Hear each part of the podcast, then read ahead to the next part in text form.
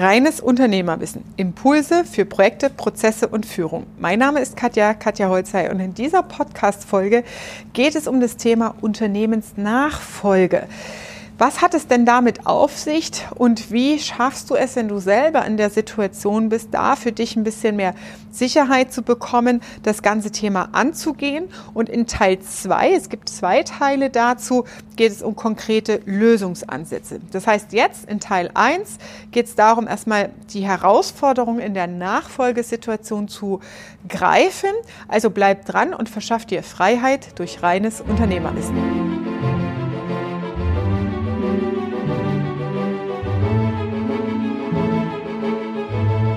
Einige meiner Kunden sind tatsächlich in der herausfordernden Situation, Nachfolge von Unternehmen zu werden, Nachfolge anzutreten als nächste Generation.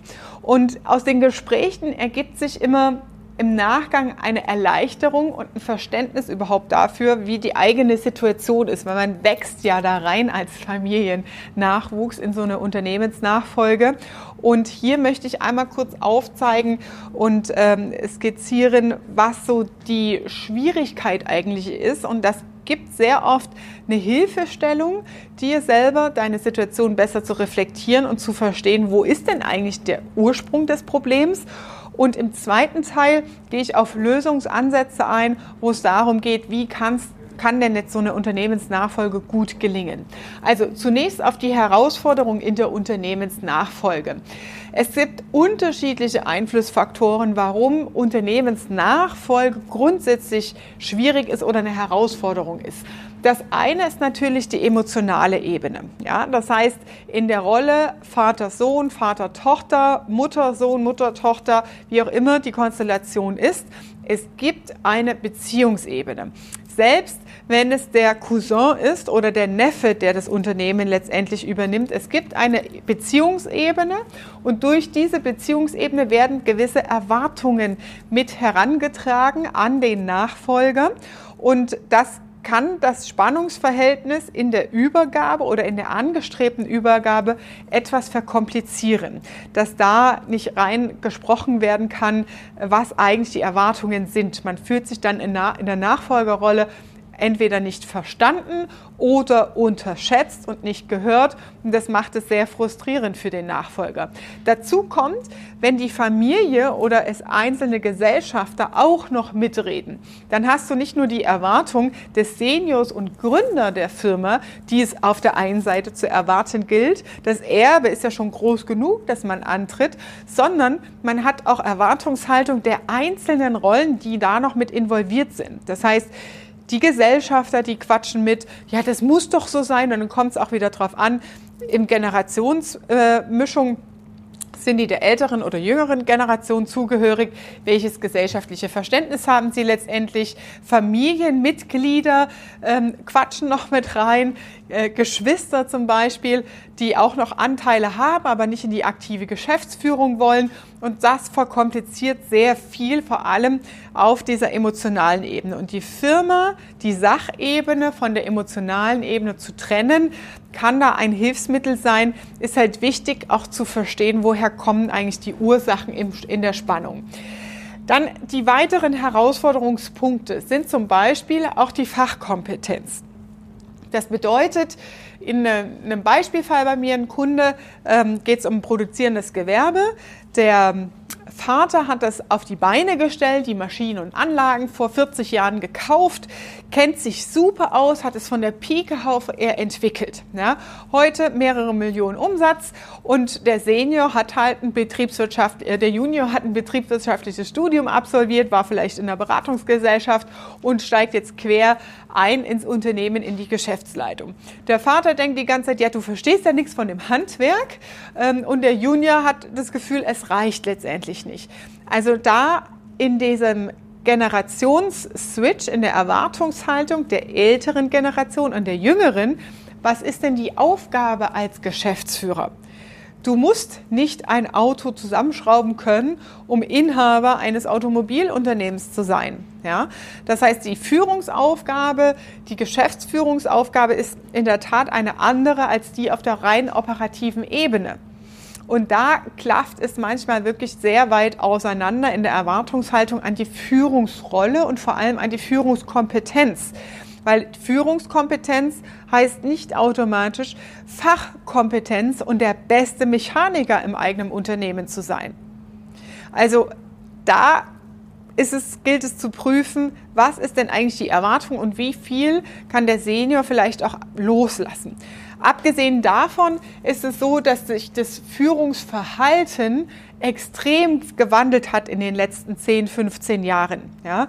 Das heißt, früher hat man wirklich diese Führungspyramide, den direktiven Führungsstil, der Chef muss doch wissen, wo es lang geht. Der Chef muss es doch sagen. Ähm, der muss doch alles besser wissen. Und das haben viele alte Führungskräfte oder längere Führungskräfte in längeren Erfahrungswerten auch inne, dass sie den Anspruch an sich selbst haben, alles besser wissen zu müssen. Und heute ist diese Pyramide komplett umgedreht. Das heißt, die Mitbestimmung und Mitgestaltung der Mannschaft hat einen viel höheren Stellenwert im Führungsverhalten als früher. Das heißt, wir haben hier einfach durch gesellschaftliche Umstände, durch gesellschaftlichen Wandel eine Herausforderung, die per se da ist, plus dass sie in zwei Personen in diesem Beispiel, also Senior-Geschäftsführer und Gründer und Junior-Geschäftsführer, der nachrückt als Nachfolger, dann auch widerspiegelt in zwei Personen. Das heißt, es hat nicht mal was mit der, muss nichts mit der persönlichen Ebene zu tun zu haben, hat nichts mit der emotionalen Ebene zu tun. Es ist einfach ein Fakt, der durch die gesellschaftlichen Veränderungen auf sachlogischer Ebene passiert und damit einen komplett anderen Anspruch an das Führungsverhalten stellt. So, kurze Werbepause in eigener Sache. Masterclass Umstrukturierung. Mein neuer Online-Kurs ist draußen für das Jahr 2021, wenn es darum geht, wie stelle ich mich zukunftsfähig aus, wie strukturiere ich die Firma um. Also sichert euch den kostenlosen Zugang zur Masterclass Umstrukturierung. Den Link findest du in den Show Notes. Dann haben wir natürlich auch das Thema Erbe und Loslassen. Es ist nicht selten der Fall, dass der Senior nicht loslassen kann und nicht loslassen will.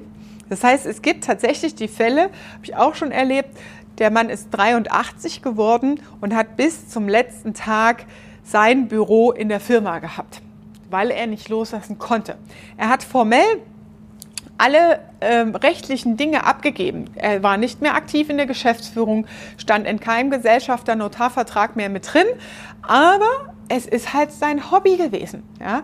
Und wenn du Vollblutunternehmer und Innovator bist und ständig irgendwie mitmischen willst und Sachen voranbringen willst, dann ist es natürlich sehr, sehr schwer, das Erbe auch wirklich abzugeben. Das hat vielerlei Hintergründe. Einmal, es in guten Händen zu wissen, das, was man aufgebaut hat, dass der Stolz, den, den Stolz, den man mit sich trägt, dass der auch gewahrt wird. Dann die Fürsorge den Mitarbeitern gegenüber sehr oft. Das sind unterschiedliche Ebenen. Das heißt, die Herausforderung ist wirklich, das Erbe an der Stelle abzugeben, loslassen zu können oder im Idealfall, wenn wir Richtung Lösung spiegeln, in dem zweiten Teil geht es tiefer drauf ein, ein Geschäftsbereich zu definieren, wo man sagt, okay, da kann er sich austoben, da hat er Lust drauf, hat nichts mit dem operativen Kerngeschäft im Tagesgeschäft zu tun und wenn es klappt und gut läuft, haben wir dadurch noch einen zusätzlichen Unternehmenseinnahmen und einen Geschäftsbereich dazu gewonnen, den wir vorher gar nicht auf dem Schirm hatten. Also so, dass die Berührungs- und Reibungspunkte im Tagesgeschäft nicht so groß sind, sondern dass sie ausgelagert sind über ein eigenes Projekt quasi. Dann haben wir noch den Zeitpunkt. Wann ist denn der richtige Zeitpunkt für eine Übergabe? Im Idealfall fängt man zehn Jahre vor dem Übergabetermin an, sich darüber Gedanken zu machen weil eine Umstrukturierung, die meistens mit einhergeht, eine Neuausrichtung des Unternehmens, Markendesign-Sachen, die mit verändert werden, auch manchmal damit einhergeht und im besten Fall gut vorbereitet ist. Ja, das heißt, der Zeitpunkt kann nie früh genug sein. So eine Transformation von einer älteren Generation auf die Junior-Generation, das kann so fünf Monate, äh, fünf Jahre hingehen zum Stichtag X dass man sagt, okay, ab da gibt es dann die Eintragung ins Handelsregister und dann nochmal fünf Jahre als Gesellschafter oder im Aufsichtsrat drin sein, im Ausklingen und dann sind es in Summe letztendlich zehn Jahre Übergangsphase vom Senior auf den Junior Geschäftsführer. Die größte Herausforderung ist allerdings die zukünftige Planung, der Blick in die Zukunft. Das heißt, der Markt hat sich extrem gewandelt, braucht neue Produkte, braucht neue Antworten, braucht Innovationen, aber das Produkt passt vielleicht nicht mehr. Und wie können wir mit unseren Ressourcen jetzt innovativ das Erbe, den Firmennamen aufrechterhalten und diesen strukturellen Wandel und auch den Wandel am Markt bedienen und eine Antwort darauf finden. Das heißt, hier klingelt ganz groß das Thema Umstrukturierung, Neuausrichtung, neue Geschäftsmodelle, Innovation super wichtig, gerade im Jahr 2021, sich darüber Gedanken zu machen, wie wird mein Geschäftsmodell zukunftsfähig bleiben. Ja, die Krise 2020 hat gezeigt, dass einiges gerade auf dem Prüfstand steht und deswegen es super wichtig ist, sich da auch Gedanken zu machen. Und wenn wir das Thema jetzt mal nehmen, Thema zukünftiges Geschäftsmodell, gekoppelt mit Emotionen, mit Erwartungshaltung aus dem Gesellschafterkreis, mit unterschiedlichem Führungsverständnis, dann wird es echt haarig. Da haben wir noch nicht über den letzten Punkt Unternehmenskultur gesprochen. Unternehmenskultur heißt, wie ist die Fehlerkultur im Unternehmen, wie ist die Offenheit im Unternehmen, wie ist das Verständnis der Mitarbeiter. Sind es nur Lemminge, die jeden Tag rein und rausgehen durchs Werkstor und 9 to 5 machen? Oder sind es Mitarbeiter, die sich einbringen, die sich identifizieren, die ihr Herz in der Firma haben? Also wie ist die Kultur des Vorgängers geprägt gewesen? Natürlich sehr, sehr stark ähm, abge, äh, abwandelnd oder sehr, sehr stark geprägt vom Führungsverhalten des Vorgängers und des Gründers. Und wie ist dein Führungsverhalten, dein Idealbild, eine Unternehmenskultur zu prägen? Da findet auch oftmals sehr viel äh, Missverständnis und Wandel statt. Dazu kommt natürlich, wenn es tatsächlich eine Familienkonstellation ist, vom kleinen süßen Buben zum Chef. Das heißt, das Rollenverständnis ist auch ein komplett anderes und sehr schwer. Einmal für den Nachfolger, für den Junior und aber auch für manche Mitarbeiter, die einfach keinen Bock haben und den Nachfolger nicht ernst nehmen. Ich kenne dich noch, als du so klein warst. Du hast so schöne blaue Augen gehabt und du süßer Bub, du warst so süß, immer wie du mit deinem Wägele hier durch die Firma gefahren bist.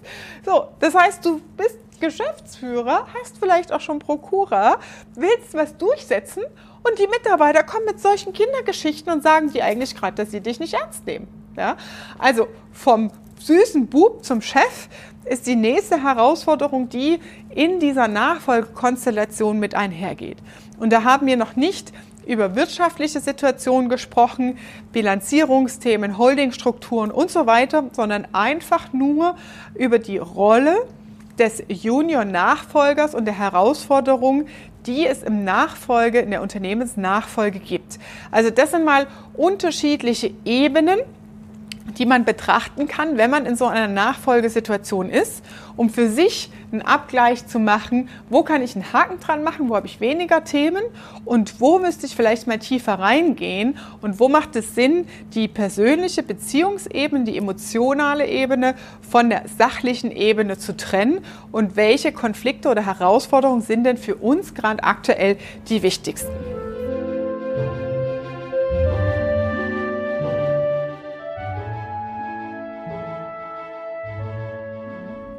Das war deine Dosis reines Unternehmerwissen für heute.